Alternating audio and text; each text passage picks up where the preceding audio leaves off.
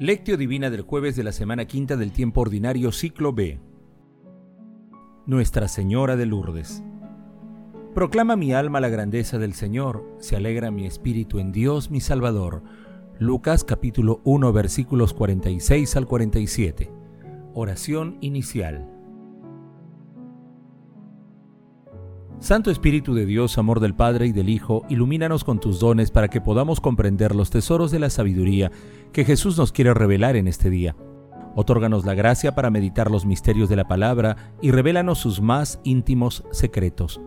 Madre Santísima, intercede ante la Santísima Trinidad por nuestra petición. Ave María Purísima, sin pecado concebida. Lectura Lectura del Santo Evangelio según San Marcos capítulo 7 versículos del 24 al 30.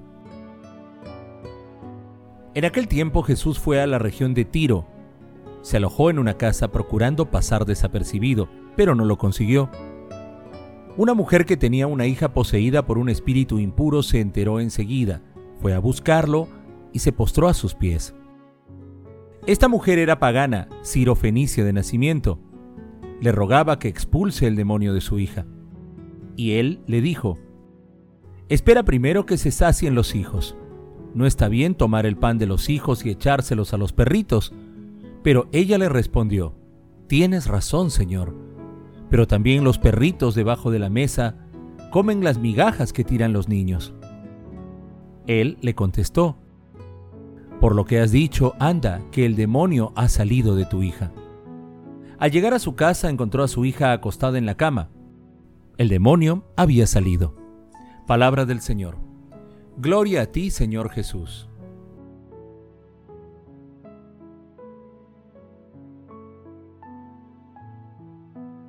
Hoy celebramos a la bienaventurada Virgen María de Lourdes. Es la única memoria incorporada al calendario universal que hace referencia a una aparición mariana que Bernadette Soubirous recibió en 1858, en la que oyó este mensaje. Yo soy la Inmaculada Concepción. Es importante precisar que el dogma de la Inmaculada Concepción había sido proclamado tres años antes. En sucesivas apariciones, nuestra Santísima Madre le pidió a Bernadette que era necesario hacer penitencia y oración por los pecadores y le solicitó que le erigieran una capilla en ese lugar. El pasaje evangélico de hoy denominado La fe de una mujer cananea se encuentra también en el capítulo 15 de Mateo entre los versículos 32 y 39. El tema central de hoy es la fe, a través de la cual se intercede por la liberación de toda impureza espiritual de otras personas. En la primera etapa de la misión de Jesús, su acción evangelizadora estaba dirigida a los judíos. Mateo capítulo 15 versículos del 21 al 28. Sin embargo, una mujer pagana por su religión y Ciro Fenicia por su origen geográfico, con una fe sencilla e indesmayable y porfiando en un duelo verbal, logra que Jesús cambie sus planes, permitiendo que la novedad del Evangelio también llegue a los paganos. La mujer llama a Jesús Señor es la única vez que aparece este título en Marcos. En cuanto a la expresión perros, este era común entre los judíos para referirse a los paganos. Al volver a su casa, la madre descubre que la palabra de Jesús y su fe han devuelto la vida a su hija. La cananea es un modelo de fe unida a la oración. De esta manera Jesús demuestra que la fe no tiene fronteras de ningún tipo. Deja claro que en la iglesia no hay extranjeros.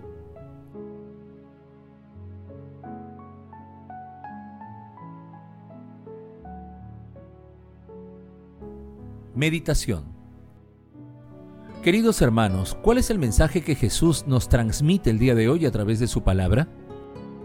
Nuestra Santísima Madre, al presentarse como la Inmaculada Concepción, nos asegura que con el poder del Espíritu Santo es posible evitar el pecado y nos invita tiernamente a luchar contra todo lo que nos separa de Dios y de nuestros hermanos. La grandeza de la fe de la mujer cananea, pese a la marginación espiritual y social que sufría, permite que la gracia transformadora de nuestro Señor Jesucristo actúe liberando a su hija. Si tuvieran fe como un granito de mostaza, dirían a aquel monte que se mueva para allá y se movería, y nada sería imposible para ustedes. dice el Señor. Más allá de los signos y prodigios, basta que confiemos completamente en Jesús para que Él nos transforme y sane. Cuando la fe gana espacio en nuestros corazones, la gracia divina y el poder transformador de Jesús también lo hace. La primera respuesta de Jesús puede ser un motivo de desánimo para cualquiera, un desaire que puso a prueba la fe de la mujer cananea. De la misma manera, a diario se nos presentan pruebas que ponen a prueba nuestra fe y la relación que tenemos con nuestro Señor Jesucristo. Jesús observó la reacción de la mujer y luego actuó con misericordia para otorgar la pureza espiritual a la hija. De esta manera, con fe, se produce la ansiada liberación. Meditando la lectura de hoy respondamos. Cuando pasamos por situaciones difíciles, ¿acudimos a la misericordia de Dios con fe? ¿Acogemos a los hermanos necesitados que se acercan a nosotros e intercedemos por ellos con fe? Que las respuestas a estas preguntas sean beneficiosas para fortalecer nuestra fe e interceder por nuestro prójimo más necesitado ante nuestro Señor Jesucristo. Jesús nos ama.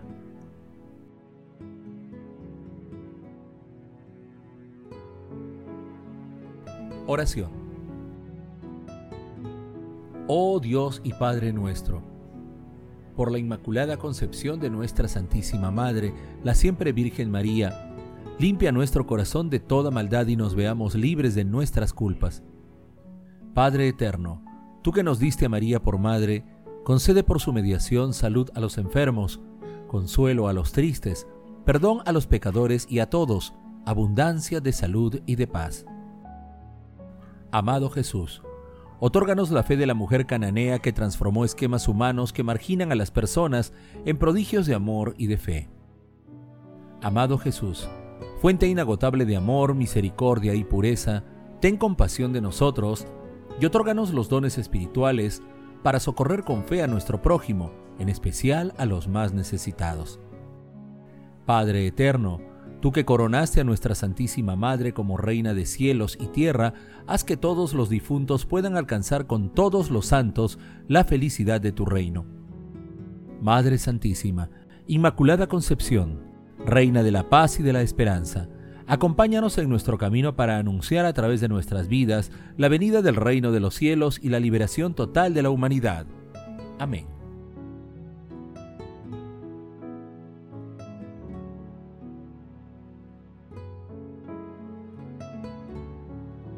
Contemplación y acción. Hermanos, contemplemos a Dios a través de nuestra Santísima Madre, la Bienaventurada Virgen María de Lourdes, repitamos en nuestro corazón su maravilloso cántico del Magnificat. Proclama mi alma la grandeza del Señor. Se alegra mi espíritu en Dios mi Salvador, porque se ha fijado en su humilde esclava. Pues mira, desde ahora me felicitarán todas las generaciones, porque el poderoso ha hecho cosas grandes por mí. Él es santo oh, y su misericordia llega a sus fieles, generación tras generación. Su brazo interviene con fuerza desbarata los planes de los arrogantes, derriba del trono a los poderosos y ensalza a los humildes, a los hambrientos los colma de bienes y a los ricos los despide vacíos. Auxilia a Israel su siervo, acordándose de la misericordia, como lo había prometido a nuestros padres en favor de Abraham y su descendencia por siempre. Amén. De la misma manera que nuestra Santísima Madre acoge y recibe al Espíritu Santo, Imitemos su docilidad y dispongamos nuestros corazones para recibir a Jesús en nuestras vidas y contribuyamos siempre a alcanzar la paz del Señor en nuestras familias y por donde vayamos. Hermanos, que el amor de la Santísima Trinidad y el ejemplo de nuestra Santísima Madre se manifiesten a través de nosotros mediante acciones de gracias, realizando obras de misericordia, meditando la palabra y participando de la Eucaristía. Hagamos el compromiso de mantener firme nuestra fe, pidiendo siempre que el Espíritu Santo la aumente a través de la oración. Asimismo, estemos dispuestos a ayudar a todas aquellas personas que necesitan apoyo en estos difíciles momentos, sin distinción de nacionalidad o de otra índole. Glorifiquemos a la Santísima Trinidad con nuestras vidas.